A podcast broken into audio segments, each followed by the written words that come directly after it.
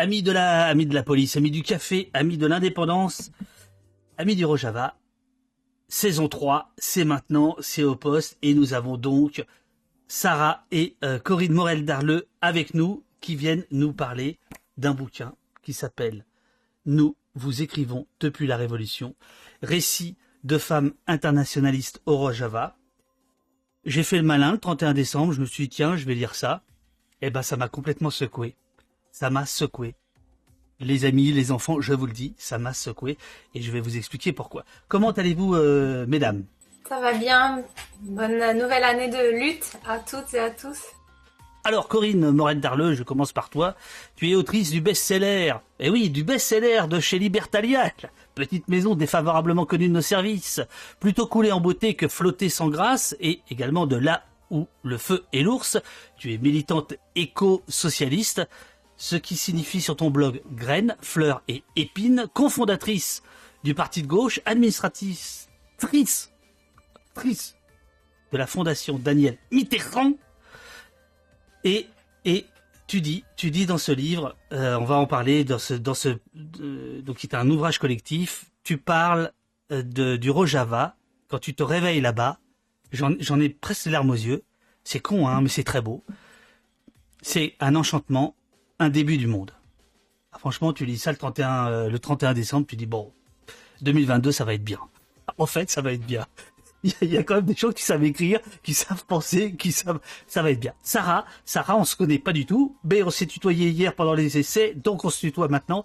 Euh, tu es chercheuse, chercheuse au centre de recherche de généalogie. Alors ça, on va en parler longuement parce que c'est une découverte pour moi. Euh, dans ce livre, euh, tu tiens un carnet de bord qui démarre en décembre 2018 et ça va parler à certains dans le dans, le chat puisque euh, ton ton œuvre, ton travail, euh, ton journal de bord fait écho euh, aux Gilets jaunes qui démarraient à ce moment-là au même moment. Ce livre, euh, bien entendu, quand on est au Rojava, on n'a qu'une seule envie, c'est de partager tout ce qu'on est en train de, connaître, tout ce qu'on est en train de vivre. Et, et donc, c'est pour ça que c'était un besoin et aussi en même temps une responsabilité quand on est face à un projet euh, social, politique euh, qui est vraiment euh, nouveau et alternatif en fait à, la guerre, au capitalisme, au colonialisme au sexisme, on n'a qu'une seule envie en fait, c'est de pouvoir le partager à la maison avec les gens qui luttent et qui s'organisent aussi ici.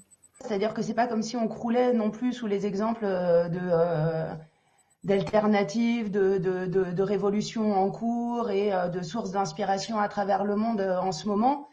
Et euh, c'est vrai que moi, je suis toujours très étonnée en fait qu'il y ait encore beaucoup de monde qui découvre en fait ce qui se passe au Rojava, au nord-est syrien, alors que c'est un des rares exemples qu'on a quand même à notre disposition sur lesquels on prendre appui aujourd'hui avec peut-être le Chiapas. Donc, euh, donc c'est voilà d'autant plus important pour nous euh, de le faire connaître, de partager, de témoigner, d'autant qu'on n'est pas si nombreuses et nombreux euh, à s'être rendus sur place. Effectivement, Corinne, je pense que tu as raison. beaucoup de gens qui nous écoutent doivent se demander, doivent, voilà, sont pas forcément au courant de, de, de ce qui s'y passe.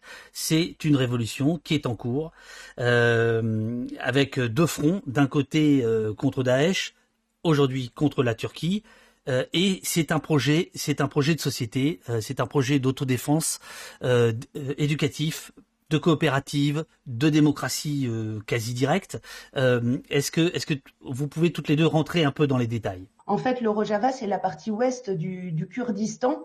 ce qu'on appelle Kurdistan, c'est les, zones à majorité de, de, population kurde, qui est en réalité répartie sur, sur quatre pays différents en Iran, en Irak, en Turquie et donc en Syrie. Et là, on parle bien de la Syrie, du nord-est syrien. Euh, donc, euh, pour ceux qui sont pas très doués en géographie, en fait, ça se situe euh, le long de la, de la frontière avec avec la Turquie. Et pourquoi Rojava? Parce que c'est l'ouest en fait en, en, kurde, donc c'est l'ouest de, de, cette zone qu'on appelle le Kurdistan. Et c'est donc une zone qui s'est déclarée de facto autonome en, en 2013. C'est-à-dire qu'en 2012, en fait, il y a toute la série des, révolutions, des printemps arabes, les troupes de Bachar el-Assad euh, vont se battre sur différents fronts euh, euh, intérieurs en, Syrie. Et c'est à ce moment-là, en fait, que le Rojava se, déclare de facto autonome. il va ensuite, en, 2014, adopter ce qu'on appelle le contrat social, qui est en cours de réécriture, qui est une sorte de, constitution, et bah, mettre en œuvre en fait une, révolution qui s'appuie sur plusieurs principes. D'abord de révolution des femmes, euh, de euh, coexistence pacifique, euh, d'écologie et de démocratie avec un système qu'on appelle le confédéralisme démocratique. Et donc, c'est un territoire qui est quand même assez important puisque c'est un territoire qui a une population à peu près équivalente au Danemark, qu'on évalue entre 5 et 6 millions d'habitants, puisqu'elle s'est étendue au sud au fur et à mesure des victoires remportées contre, contre Daesh, hein, jusqu'à Deir par exemple, et jusqu'à Raqqa.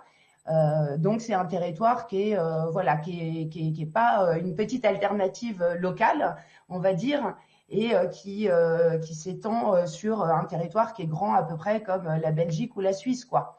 Donc voilà ce dont on parle avec une population qui est diverse.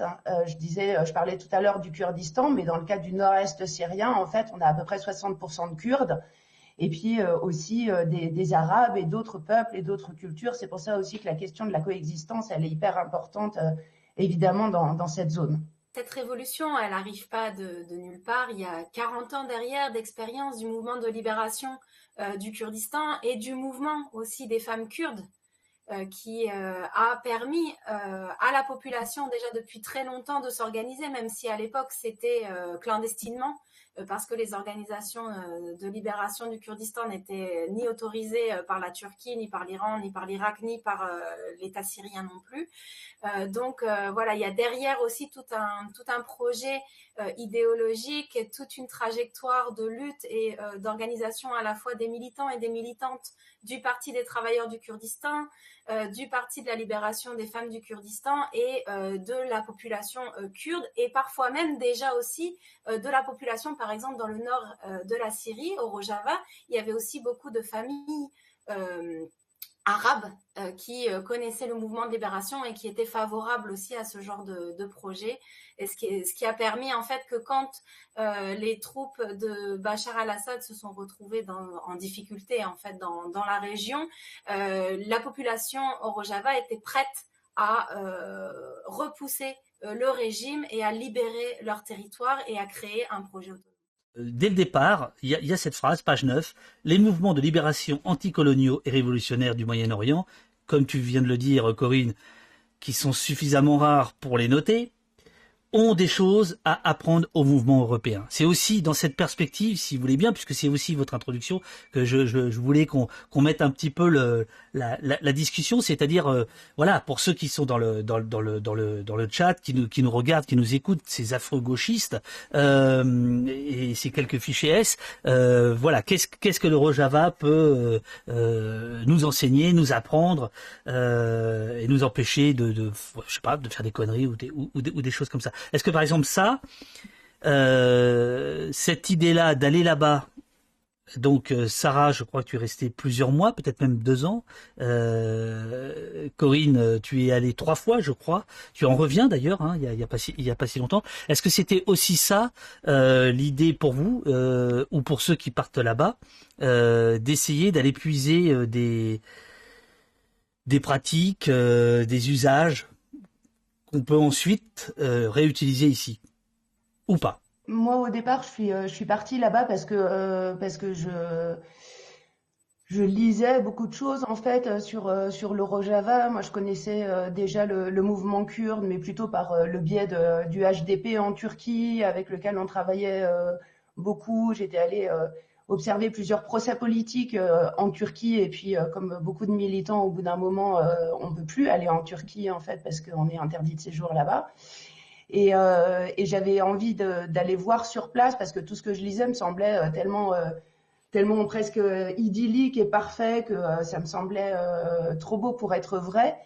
Et, le fait d'aller sur place d'abord il y a, une question de, soutien géopolitique puisque euh, aujourd'hui euh, le, territoire euh, qui est placé sous l'auto-administration du nord-est syrien est très peu reconnu au niveau international. Donc c'est important qu'il y ait une reconnaissance au moins militante. Et moi, quand j'y étais allée, j'étais encore conseillère régionale, donc ça avait quand même aussi cette, cette valeur-là.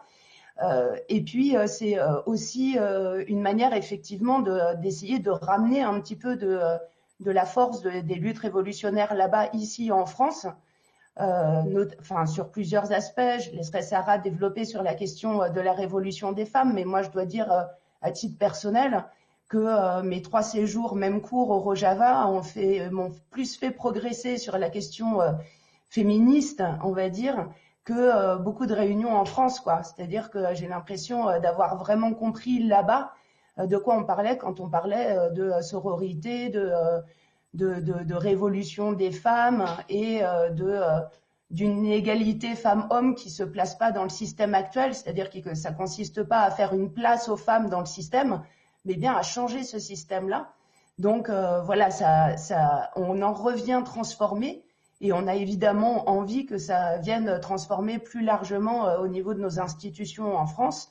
Et juste pour finir euh, là-dessus, c'est aussi pour moi qui m'intéresse beaucoup aux questions climatiques, de, de, de risques d'effondrement, de rupture de chaîne d'approvisionnement, etc. C'est évidemment hyper intéressant de voir comment un territoire arrive à, conserver un, impératif démocratique et de coexistence dans un contexte de, pénurie, d'hostilité, d'invasion de la Turquie permanent, et comment on arrive à fonctionner sans État, sans pluie et sans électricité.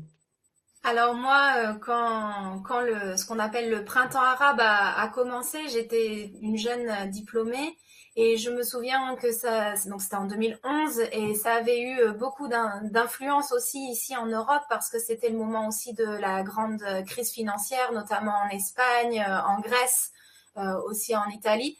Et partout dans l'Europe, euh, il y avait euh, des mouvements aussi, euh, de, des grands mouvements contre la finance à l'époque, et où on parlait déjà de révolution des peuples, une révolution qui était voulue, mais en fait, à l'époque, on avait le problème que on savait contre quoi on voulait se battre, on savait ce qu'on voulait plus dans le système capitaliste, mais on avait du mal à penser qu'est-ce qu'on veut construire à la place ou comment est-ce qu'on peut le construire. Et euh, depuis 2011, euh, c'est pourquoi euh, partout hein, en Europe aussi, il y a eu des grands mouvements. Les Gilets jaunes, ça fait partie aussi de cette lignée, de, ce ras-le-bol, on peut dire, d'un système qui ne fait que précariser la société, qui bien sûr amène une crise politique, sociale, écologique sans précédent, et bien entendu les problèmes de patriarcat qui sont liés historiquement à tous ces problèmes sociaux. Et donc c'est vrai que euh, quand on a fait plus de dix ans de, militantisme et qu'on rencontre la révolution du Rojava, on a l'impression tout à coup qu'on a une solution au problème. On a l'impression qu'on a trouvé un peu une réponse à euh, qu'est-ce qu'on peut faire à la place du système capitaliste.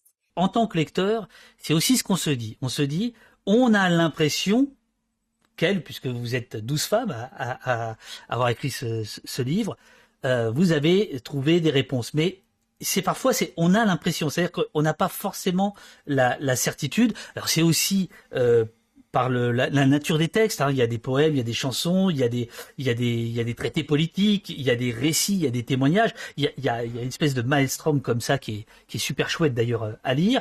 Mais euh, parfois, on est à la limite de euh, de l'impressionnisme et pas forcément euh, des travaux pratiques on avait vraiment envie, euh, je crois que ce soit une compilation de témoignages et de témoignages incarnés, vécus et, euh, variés, et pas d'analyse définitive.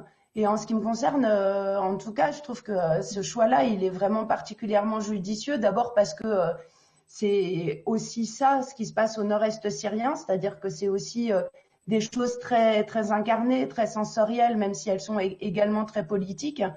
Et ensuite, parce que euh, c'est pas, enfin pour moi, c'est pas une solution en fait. Euh, moi, je, je, reviens à chaque fois avec aussi plein de questions et plein d'interrogations, et donc il n'y a pas de solution clé en main. En plus, euh, on ne peut pas euh, calquer la situation syrienne sur la situation française, bien évidemment.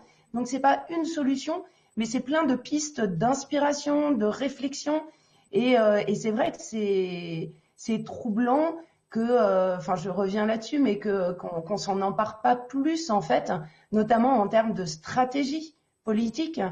sur la question voilà de, de comment est-ce qu'on fait pour par exemple doubler doublonner les institutions actuelles qui sont celles dont on ne veut plus par des systèmes alternatifs que ce soit en matière de de chambres d'agriculture comme ça a été fait au Pays Basque en France ou que ce soit en système enfin sur plein de plans en fait euh, on a là un exemple vraiment euh, d'autonomie concrète, c'est-à-dire de euh, reprendre en main en fait beaucoup de choses qui ont été déléguées chez nous à l'État et aux institutions et qui pourraient être prises en charge par les, habitants eux-mêmes au niveau local et au niveau confédéral, c'est-à-dire avec un, maillage entre les différentes communes qui sont l'unité de base de la démocratie au nord-est syrien page 56, euh, on est quand même impressionné par euh, l'organisation de tout ça. Euh, puisque il y a des cours qui sont qui sont donnés. Alors il y a des des thèmes, des développements, des approfondissements, des, des, des, comme des comme des écoles. Est-ce que vous pourriez nous pourriez vous pourriez nous parler de ça? Par exemple, alors pardon, je vais écorcher les mots.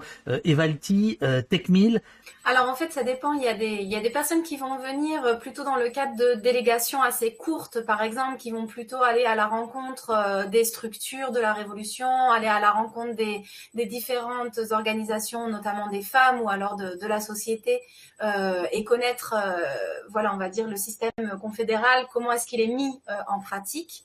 mais lorsqu'on décide de rester plus longtemps au Rojava et d'intégrer en fait ces structures et de travailler au sein de, des de cette révolution euh, populaire, euh, on va passer par un, bien entendu, un processus de, formation parce que euh, souvent, quand on arrive d'Europe, on se dit alors comment ça marche le, confédéralisme démocratique? On prend notre petit carnet et justement comme euh, comme l'a dit Corinne, on attend un peu la, la formule magique. Alors comment est-ce qu'on fait une révolution? Comment est-ce qu'on euh, crée euh, cette alternative? Et très vite on se rend compte que c'est pas la question du système en soi. Alors combien il y a de communes? Comment est-ce que ça marche? Combien? Non, la question en fait c'est la question de fond.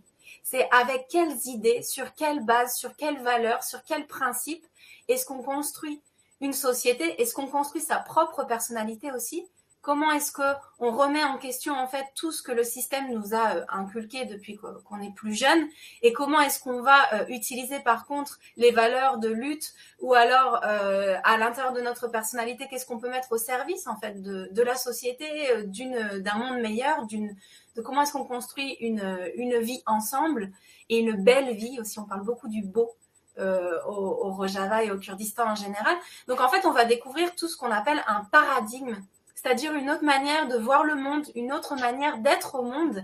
Et tout ça, ça passe par euh, les éducations. Alors au niveau de, l'organisation des femmes aussi, ce qui est très intéressant, c'est euh, eh bien ce qu'on pourrait appeler en français la non-mixité mais qu'on appelle euh, dans euh, le cadre du mouvement de libération du Kurdistan, on appellera ça euh, l'autonomie des femmes, où en fait les femmes, pour aussi pouvoir créer un système qui ne reproduise pas toutes les dynamiques du patriarcat, du sexisme, etc., elles vont s'organiser entre elles, elles vont débattre, elles vont analyser leur personnalité, elles vont proposer une autre manière aussi de faire de la politique, de créer du social, de faire la guerre aussi. Euh, et donc, dans ces académies, on va discuter de toutes ces questions. Euh, alors, tout le monde ne va pas au, combat aussi, je tiens à le dire. Euh, c'est une possibilité, mais aussi, il y a des, on va dire, des volontaires internationalistes qui vont travailler dans tous les secteurs de la révolution, parce qu'en fait, que ce soit les secteurs civils, d'économie, d'éducation, etc., ou la partie militaire, tout se, complète et euh, fait que cette révolution puisse avoir lieu, qu'elle puisse euh, euh, se développer et qu'elle puisse aussi se défendre. Donc l'autodéfense, c'est quelque chose qui fait partie de l'ensemble du système et pas simplement, on va dire, de la branche armée, même si bien entendu, la branche armée est fondamentale dans, cette région du, monde. Et donc la rivalti, c'est la camaraderie. Avant toute chose, si on veut vivre ensemble, si on veut construire un projet ensemble, eh ben, il faut se connaître, soi-même, il faut se connaître entre nous, il faut accepter la diversité et en même temps, il faut aussi ben, euh, un petit peu essayer de transformer avant de pouvoir transformer la société, ben, se transformer aussi euh, soi-même et euh, créer des liens qui soient pas des liens d'intérêt personnel ou d'intérêt d'une classe ou d'une nation ou etc.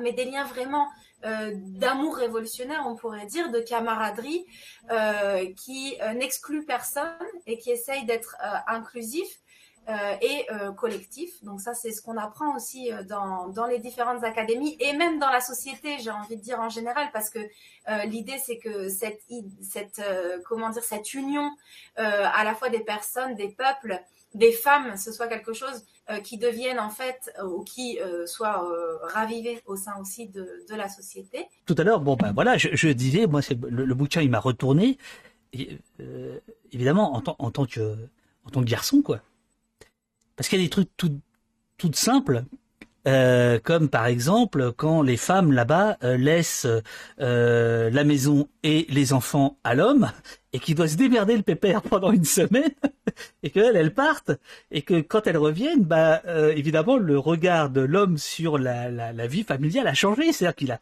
il a compris des choses, voilà. Donc il y a des choses aussi pratiques que ça. Et puis il y a des choses beaucoup plus euh, euh, théoriques, révolutionnaires, etc. Et donc j'ai l'impression, euh, en vous lisant, qu'il y a cet enchevêtrement à la fois de choses très pratiques et de, et, et de théorie. C'est ça, effectivement, il y a un mélange de pratique et de théorie, comme tu dis. En fait, quand on est sur place, il y a surtout beaucoup de mise en pratique de la théorie, quoi. Ça. Euh, les discussions sur la théorie, elles ont plus lieu euh, en France. Euh, dans, sur Twitch à 9h du matin au niveau du euh, au niveau du retour, mais c'est vrai que euh, sur place, euh, il y a des discussions euh, évidemment euh, théoriques et dans, dans le cadre de, de, de l'éducation, etc. Mais enfin, c'est quand même beaucoup de la mise en pratique. Et c'est beaucoup de la mise en pratique par nécessité, quoi. C'est-à-dire qu'en fait, il faut quand même vraiment bien se se figurer que on est dans un dans un endroit où où on manque de tout en fait. Euh, la réalité euh, du nord-est syrien, c'est quand même aussi une situation euh, de pénurie totale, quoi. C'est-à-dire que concrètement, en fait, il y a, des blocus réguliers, il y a des coupures d'électricité en permanence. Il y a de plus en plus des, zones entières qui sont privées d'eau courante, notamment parce que la Turquie a construit beaucoup de barrages ce qui fait que euh, ça, ça, prive d'eau potable, mais aussi euh, de courant, d'électricité, c'est-à-dire de pompage, d'irrigation pour les zones agricoles. Enfin, voilà, c'est tout ça à la fois. Euh, c'est un pays aussi où on, manque d'agriculture nourricière, vivrière, parce que pendant des années, en fait, le, régime de Bachar el-Assad a considéré que c'était une zone qui, qui valait seulement pour cultiver des céréales et fournir des céréales à, toute la région. Et donc aujourd'hui, vous avez des, grands champs de céréales à perte de vue, mais euh, très peu d'agriculture euh, diversifiée, vivrière, destinée à vraiment alimenter la population. Donc en fait, c'est tout ça qu'il y a à remettre en, marche. Euh, il n'y avait pas d'université non plus, parce que le régime considérait que les gens n'avaient pas besoin d'être éduqués. Le fait que tout d'un coup, la population est de nouveau autorisée pour les Kurdes à parler sa propre langue, donc ça veut dire que les manuels scolaires, il a fallu euh, les réécrire. Ils sont maintenant édités euh, dans les trois langues principales euh, parlées au nord-est syrien. Ce que je veux dire, c'est que tout ça est très concret, très matériel et très pratique au jour le jour. Ça s'appuie sur des principes politiques, théoriques très forts, mais il y, a, une nécessité de, faire quoi. Si vous rajoutez à ça le régime de Bachar el-Assad qui se tient toujours en embuscade les euh, attaques de, la Turquie qui occupe actuellement une partie du nord-est syrien, sans qu'il y ait de réaction euh, évidemment euh, de ce qu'on appelle la communauté internationale, puisque la Turquie fait partie de l'OTAN, et que vous y rajoutez les cellules dormantes de Daesh et des endroits comme à Raqqa, où on a encore des mines qui continuent à exploser dans certaines zones, vous commencez à avoir un petit aperçu de ce que veut dire la vie au quotidien dans le nord-est syrien. Et ça rend d'autant plus exemplaire le fait de tenir bon sur euh, ces principes euh, justement euh, qui, sous-tendent la révolution du nord-est syrien et notamment, j'insiste sur celui de la coexistence pacifique et de faire vivre ensemble, voilà, toutes ces personnes qui partout ailleurs dans le monde s'entretuent. Est-ce que cette base sociale peut expliquer ce qui est en train de se passer ou est-ce que c'est ce qui est en train de se passer qui transforme la base sociale? Enfin, toujours le même truc, quoi. Alors, je pense que ce qui est important de voir euh, au Moyen-Orient en général, c'est que le système capitaliste, libéral, individualiste, il n'est pas aussi, euh, on va dire, euh, présent ou en tout cas, il gratte pas comme ça un peu toutes les tous les espaces de vie comme on peut le connaître en Occident.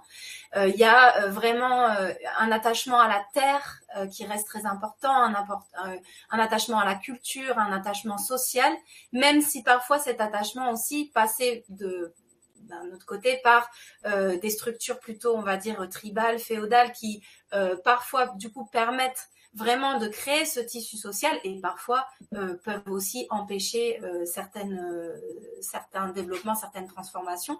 Donc, à la fois au, au, Kurdistan en général et dans le nord et l'est de la Syrie, il y a vraiment cette volonté de rester, de défendre sa terre et d'essayer de, de, de, construire quelque chose de, de, différent, de nouveau, et en même temps aussi une lutte euh, qu'on appelle enfin une lutte de, la mentalité, euh, une lutte de transformation sociale pour que toute cette base sociale elle soit pas bah, conservatrice et qu'elle puisse être en fait euh, amener un élan de libération un élan de diversification aussi des cultures, euh, euh, des nations, etc.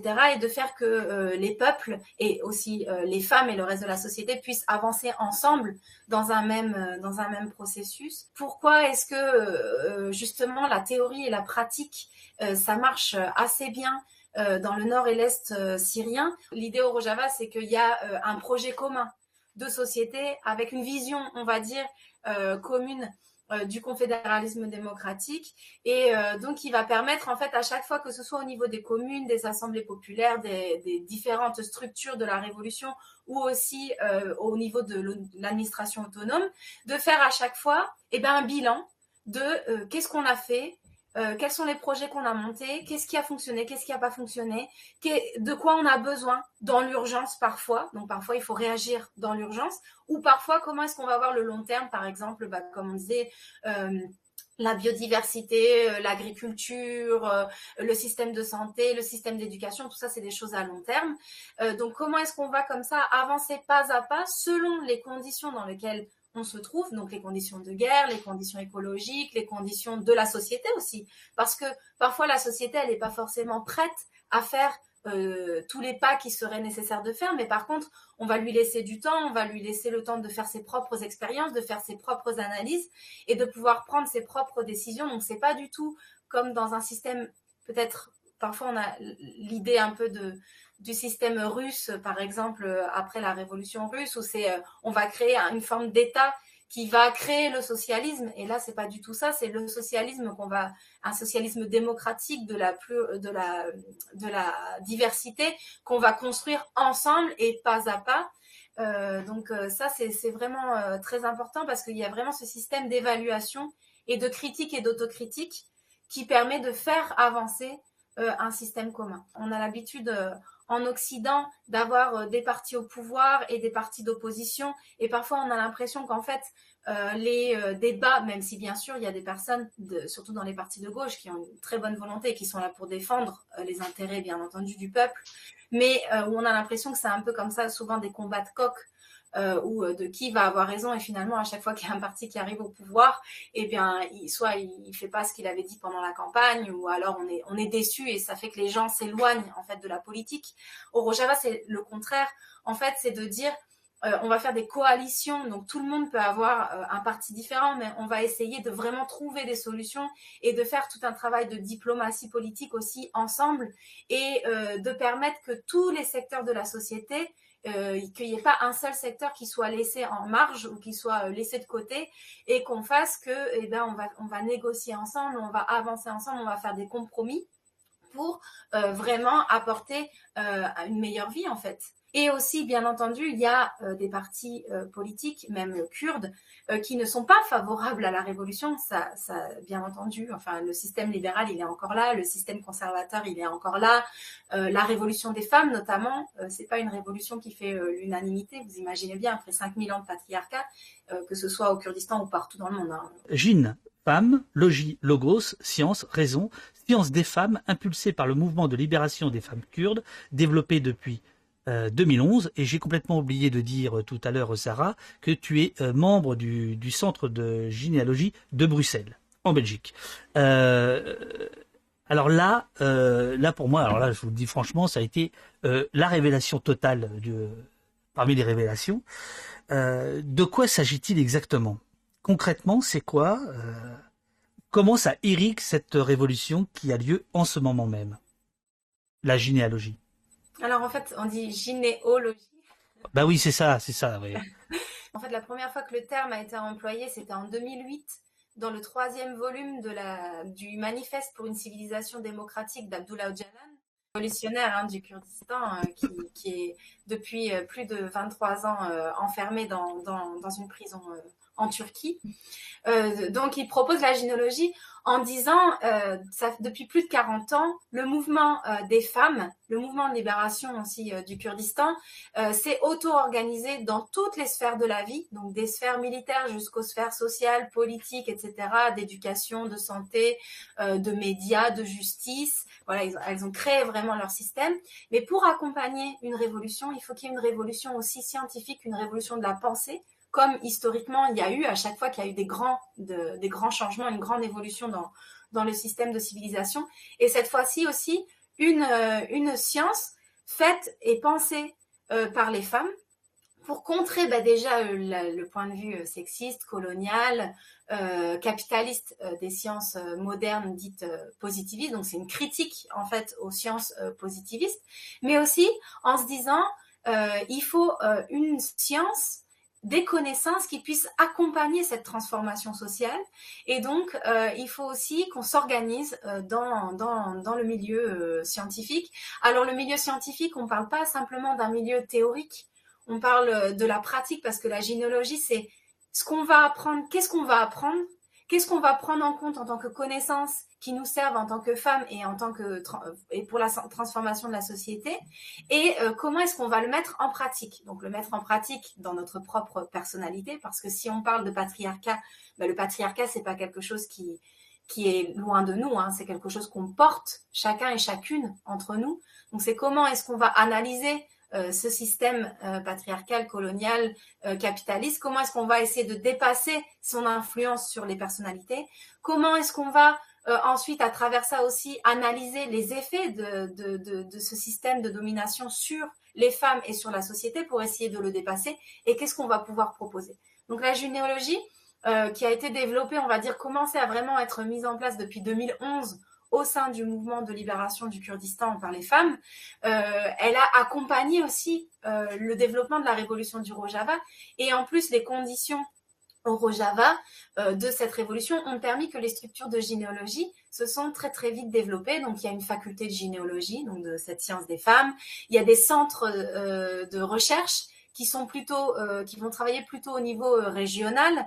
et puis il y a aussi l'institut de généalogie Andra Wolf euh, qui euh, est un institut qui va justement accueillir des femmes qui viendraient d'autres régions du monde et qui veulent euh, bah, connaître la révolution des femmes et s'impliquer dans, le travail de recherche et de développement de la généalogie. Et aussi, là où est allée Corinne, et dont elle parle très très bien dans, dans le livre, c'est Ginoir, le village des femmes, donc qui est un village entièrement autogéré par une assemblée de femmes euh, qui sont des femmes qui euh, soit euh, sont venues avec leurs enfants parce qu'elles ont perdu, par exemple, leur mari pendant la guerre et qu'elles ont, elles ont eu envie de, de démarrer une, leur vie, une nouvelle vie ou une autre vie de manière différente. Des femmes qui ont décidé de ne plus accepter les violences au sein de la famille, par exemple, ou alors simplement des femmes qui vivent avec cette idée de pouvoir créer une autre forme d'alternative de, et de vie euh, en sororité. Et donc, elles sont euh, allées au village de Ginoire. Et donc, la gynéologie, bien sûr, c'était l'idée de euh, comment est-ce qu'on met la théorie et la pratique en même temps et comment est-ce qu'on apprend aussi de la pratique et qu'on fait que parfois on remet en question justement les théories qu'on avait mises en place. Le changement, il va pas de soi au nord-est syrien. Ça se fait pas tout seul. C'est-à-dire qu'il y a des voilà, il y a des, règles, des lois qui euh, ont été changées au Rojava, par exemple, sur euh, l'interdiction des mariages précoces ou de la polygamie ou sur euh, un, un, accès aux droits plus importants des femmes sur les questions d'héritage. Mais tout ça ne va pas sans résistance et c'est une société globalement au nord-est syrien où il est encore difficile d'être une femme célibataire euh, où euh, voilà, moi les femmes que j'ai rencontrées à Ginoir, certaines d'entre elles, par exemple, sont euh, des veuves de, guerre ou des veuves de martyrs. avec des pressions énormes de la part de leur famille pour qu'elles se remarient. donc c'est très difficile encore aujourd'hui de, de, vivre seule avec ses enfants dans plein d'endroits du pays.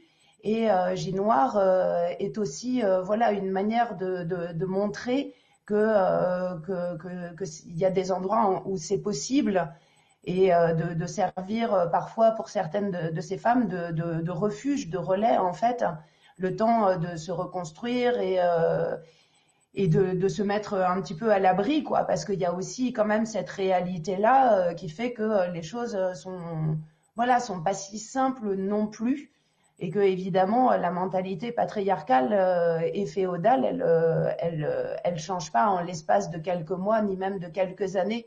On a résisté et finalement on a dû partir comme des chiens. On est sorti. Son index frappe le sol, sans rien, ni chaussures ni vêtements. On est parti avec ce qu'on avait sur nous. Mais qu'est-ce qu'on a fait nous les Kurdes? On a fait de mal à personne. On a battu Daesh et les Européens n'ont rien dit à la Turquie. Euh, et puis, à un moment donné, page 76, je me retourne et distingue trois longues rangées de femmes, toutes vêtues de kaki, en veste et pantalons de camouflage. Ce sont les YPG, vous direz comment on le dit, parce que je suis toujours très mauvais. Voilà. Sur leur tête scintillent des foulards de couleurs vives, des rangées de perles multicolores euh, pendent sur leur front, tranchant avec leurs vêtements militaires, comme pour rappeler qu'on peut combattre pour la Révolution sans s'y perdre. La plupart n'ont pas vingt ans, elles portent toutes les calaches en bandoulière quelques pages plus loin, dans le texte de Sarah, on retrouve les mêmes combattantes avec euh, ceci qui est extrêmement important. Il n'y a pas de romantisme à la Facebook Warrior, me semble-t-il. Et ça, c'est très important. Ni dans votre texte, ni dans ce que vous, êtes en train d'expliquer. Il y a, euh, tu, tu, fais parler euh, Nasrin Abdullah, qui est la camarade porte-parole des YPG. Nous détestons la guerre, dit-elle. Nous détestons les armes. Nous ne sommes pas les armées des États, nous sommes une armée de femmes, nous voulons la paix, nous ressentons de l'empathie pour chaque femme et chaque peuple qui souffre, c'est pourquoi nous ne nous arrêterons pas et nous combattrons jusqu'à la libération de chacune d'entre nous. Si une femme souffre, je ne peux pas rester tranquille. Et plus loin, elle te dit, nous détestons donc la guerre. Voilà. Alors très rapidement, mais peut-être juste dire par rapport à ce que tu dis David, et c'est vraiment important, sur le fait de pas romantiser ou qu'il n'y ait pas de, glorification des armes, de la guerre et, du combat. Euh, je voudrais juste dire qu'en fait, euh, quand on quand on est allé au Rojava et que euh, on a sillonné les armées des cimetières avec les portraits des martyrs, en fait, on est vacciné à tout jamais contre le romantisme de la guerre. En fait, je crois. La première chose, c'est ça, c'est que en fait, les pertes, elles sont tellement lourdes et les souffrances humaines tellement immenses en fait c'est juste impossible, euh, me semble-t-il, de, voilà de revenir euh, en glorifiant euh, la question des, Bah, tu, dis que tu dis que c'est impossible, mais ça a été possible, y, compris dans, des dans des rangs très très très à gauche. on a vu quand même des textes, des photos, des alors plus de garçons, hein, je suis d'accord. mais quand même, on l'a vu, on le voit. en tout cas, c'est et, d'ailleurs, il y a, une critique sourde et, tout à fait légitime dans, le bouquin à plusieurs reprises quand même. On sent que euh, vous critiquez certains regards qui sont portés aussi sur euh, sur ça. Oui, et puis euh, et puis un regard aussi occidental, quoi. C'est-à-dire qu'en fait, je crois qu'on est quand même nombreuses à qui ça a fait vraiment mal au cœur de voir les unes au moment de la libération de Kobané avec les Amazones kurdes complètement justement esthétisé, romantisé, euh, comme si on était euh, dans un jeu de Lara Croft, quoi. Euh, c'est pas ça la réalité, et c'est surtout complètement, c'est un, contresens politique total puisque comme comme tu l'as lu tout, à l'heure sous, sous les, les, mots de, de, Sarah aussi, cette lutte armée et les YPG, donc les YPJ, c'est des unités d'autodéfense et non pas d'attaque. C'est-à-dire que c'est c'est pas une armée qui vise à aller envahir d'autres d'autres pays, d'autres espaces. C'est pas une armée impérialiste, c'est une armée d'autodéfense populaire. Euh, ce qui est loin d'être un détail anecdotique et ce qui change complètement même la philosophie même. Moi, ça me fait même bizarre de parler d'armée en fait, puisque euh, c'est pas euh, c'est pas des, armées de carrière, c'est des civils. Les femmes dont, je parle dans mon texte, c'est euh, des, jeunes femmes qui s'engagent pour pas pour défendre leur patrie ou pour aller envahir je ne sais quel pays, qui s'engagent pour défendre leurs voisins, leurs amis, euh, leurs proches, euh, et, un projet politique qui est un projet pacifique. C'est sûr que quand on touche à cette question, tout de suite ça ça donne des, des frissons parce que en fait le Rojava c'est comment dire c'est plus de plus que 12 000 personnes qui sont tombées pour défendre ce projet politique, pour défendre leur terre mais aussi euh, bah, pour nous défendre toutes et tous, parce que bah, Daesh d'un côté, c'était euh, voilà une, c'est quelque chose de terrible au niveau, euh, au niveau social, au niveau voilà partout, on va dire, mais qui est aussi le résultat en fait de toute une politique internationale et d'une, mentalité voilà qui, qui, qui grandit au sein, au sein des sociétés parce que, parce que derrière, eh bien, il y a des politiques qui sont, qui sont mis en place et qui, comme on disait, font que bah, les Kurdes et les Arabes et les Assyriennes et tous les peuples qui sont sur la région, bah, ils sont au front et que derrière, euh, il y a un silence international contre, euh, euh, enfin, il n'y a rien qui est fait contre la Turquie, alors qu'on sait très très bien que la Turquie, c'est la base arrière d'un côté de Daesh, mais aussi de tous les autres groupes euh, fondamentalistes qui euh, aujourd'hui euh, justement occupent aux côtés de l'État turc certaines zones du nord de la, de la Syrie. Donc voilà, c'est tout ça. aussi dire voilà ces femmes et la population au Kurdistan, elle fait la guerre pour la vie, pas pour tuer, pas pour la mort. c'est une question de, défendre leur propre existence. donc tout ça, c'est vraiment fondamental mais aussi de dire que euh, qu'est-ce qui a fait changer, pourquoi c'est important aussi les, YPG ou les YPJ, donc les, unités de défense des femmes, c'est parce qu'en fait, euh, à travers l'autodéfense de leur territoire, leur auto-organisation, elles ont aussi montré à la société euh, par le, bah, de fait en fait qu'elles étaient capables de tout faire que, les femmes, elles n'ont pas d'infériorité, et voire même au contraire, on en parle dans le livre, mais si vous allez au Rojava, tous les, hommes aussi vous, vous le diront, c'est qu'en fait, par exemple, une opération ou une structure populaire sans femmes, c'est presque comme un corps sans eau, en fait. Et, euh, et ils euh, le disent très bien. Ils disent euh, nos camarades femmes aujourd'hui, elles sont le cœur en fait de, de, de, de ce qui, de, elles nous donnent de la, elles, construisent la camaraderie, elles nous donnent de l'énergie, elles nous donnent une bonne morale. Elles sont beaucoup plus battantes souvent que les, les, les hommes, que ce soit au combat ou aussi dans, dans le fait d'insister sur comment est-ce qu'on construit ce système, comment est-ce qu'on défend aussi une éthique parce que défendre l'éthique quand vous êtes au milieu de la guerre, c'est pas facile non plus. Et euh, au Kurdistan, malgré toutes les difficultés, malgré, les milliers aussi de prisonniers et prisonnières hein, de, Daesh, euh, à chaque fois, ils essayent et elles essayent de tout mettre en place pour que les droits euh, humains aussi soient toujours euh, protégés, euh, que ce soit pour la, population qui ont été attaqués, ou alors aussi pour ceux et celles euh, qui ont attaqué cette euh, population.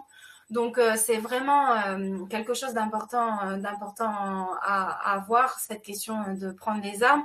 Et dans un monde euh, où on pourrait vivre ensemble, on n'aurait plus besoin des armes, et ça c'est vraiment euh, l'objectif. C'est Natla Gitane qui nous dit que pensez-vous du fait que mes amis réfugiés syriens d'Alep, euh, qui ont pourtant de la famille à Idlib, gardent une mauvaise image du PKK et plus généralement des Kurdes, puisque eux étaient des militants étudiants pacifistes pendant la Révolution?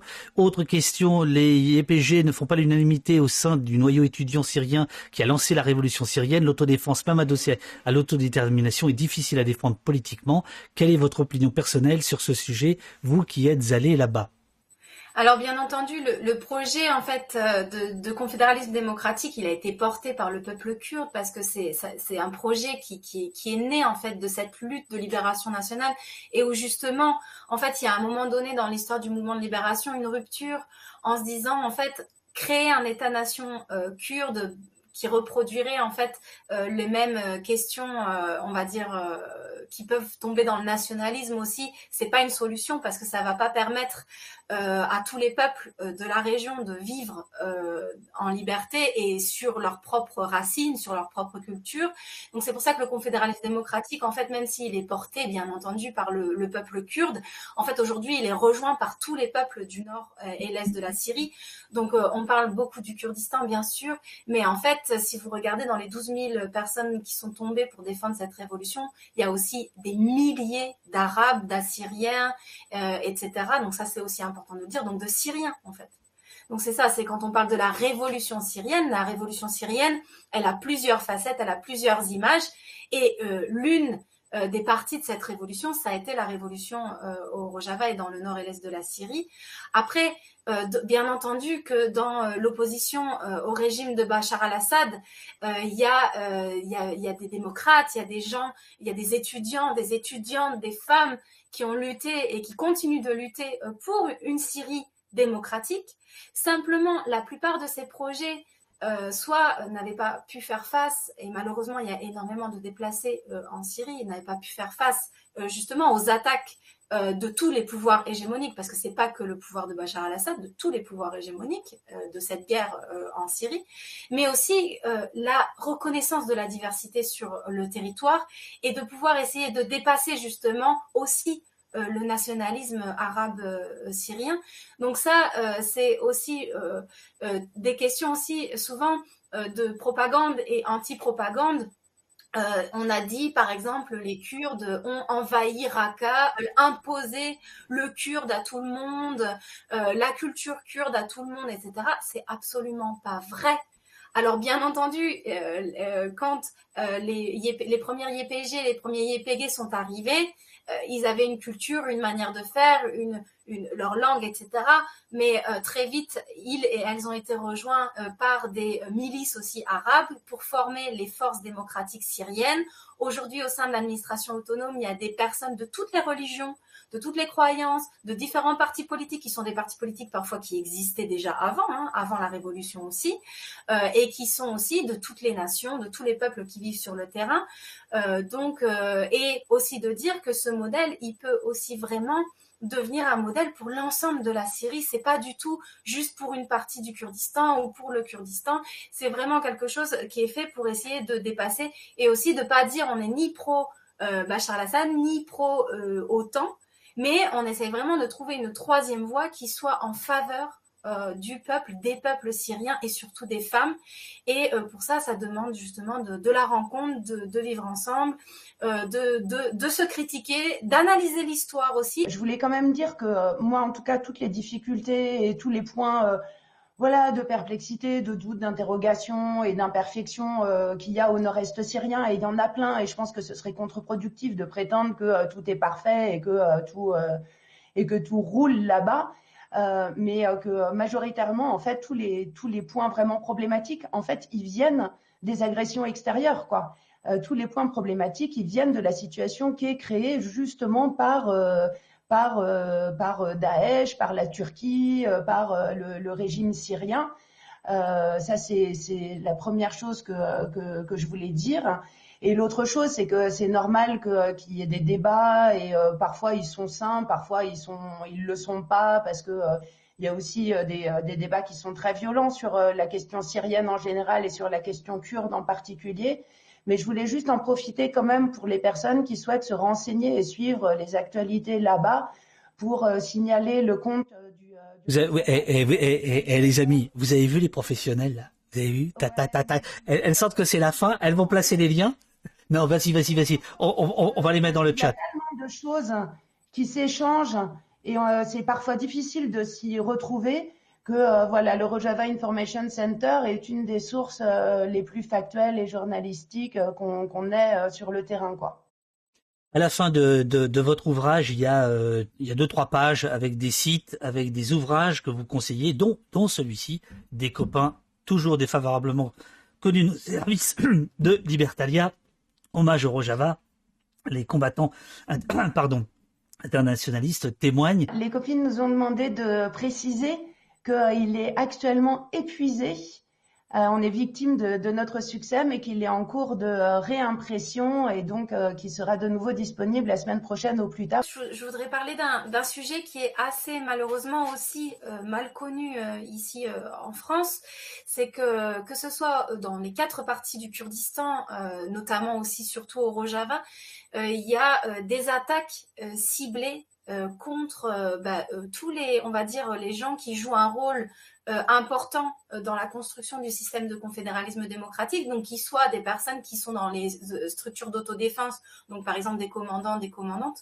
mais aussi surtout des civils qui sont prises pour cible notamment soit par des drones euh, turc. Donc en fait, euh, aujourd'hui, la guerre, c'est pas c'est pas deux armées qui s'affrontent. Bah, sinon, ça fait longtemps que je pense que les combattants, les combattantes au Rojava auraient auraient remporté euh, toutes les victoires sur tous les fronts. Mais c'est une guerre en fait technologique. Donc en fait, l'État turc utilise des drones et géolocalise en fait des personnes, donc qui sont des personnes comme vous et moi, hein, qui, qui, qui, travaillent, par exemple, pour le Congrastar, qui est le mouvement des femmes au Rojava. Il y a trois euh, personnes de la coordination euh, du Congrastar à Kobané euh, qui ont été euh, bombardées dans le jardin d'une de leur maison et qui, qui, sont mortes donc sur le coup par un drone. Donc voilà, ça c'est une réalité. Il y a aussi une coordination de la part de la Turquie et de et de Daesh qui est claire parce qu'il y a souvent des attaques en fait qui arrivent en même temps de différents niveaux et donc c'est pas pas un hasard c'est quelque chose qui, qui, est planifié on va dire.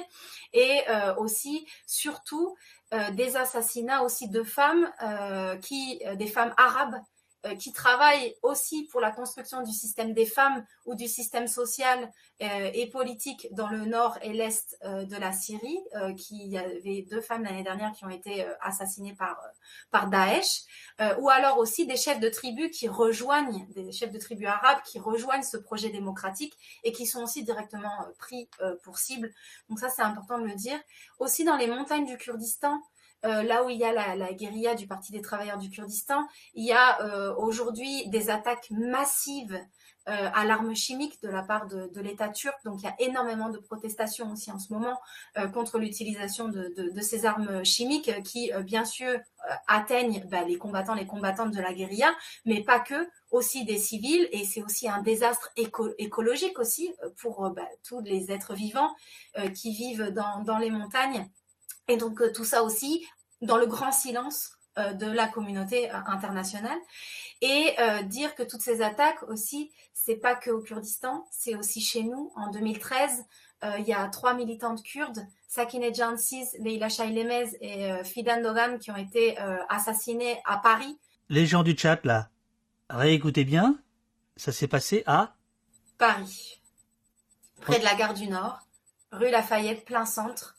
Elles ont été assassinées par balle. euh, et euh, l'assassin euh, est décédé en prison euh, parce qu'il était euh, atteint d'une maladie. Et là, ce qu'on essaye de faire, ce que toute la communauté euh, kurde et toutes les personnes qui luttent pour, pour la, la vérité et la justice, tous les mouvements féministes, les mouvements de gauche, etc., les mouvements démocrates, luttent pour que ce soit les commanditaires de ce meurtre qui soient jugés.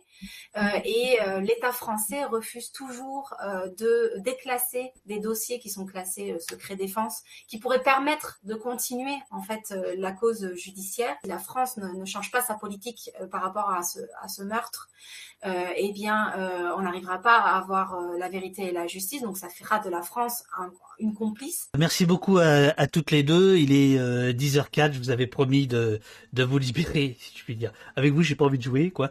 Bah, on pourrait continuer comme ça toute la journée, c'est certain, mais on aura, on aura d'autres occasions. En tout cas, merci. Euh, voilà, merci pour cette interview, merci beaucoup, c'est super. Ce qui est super, c'est ça. Euh, voilà.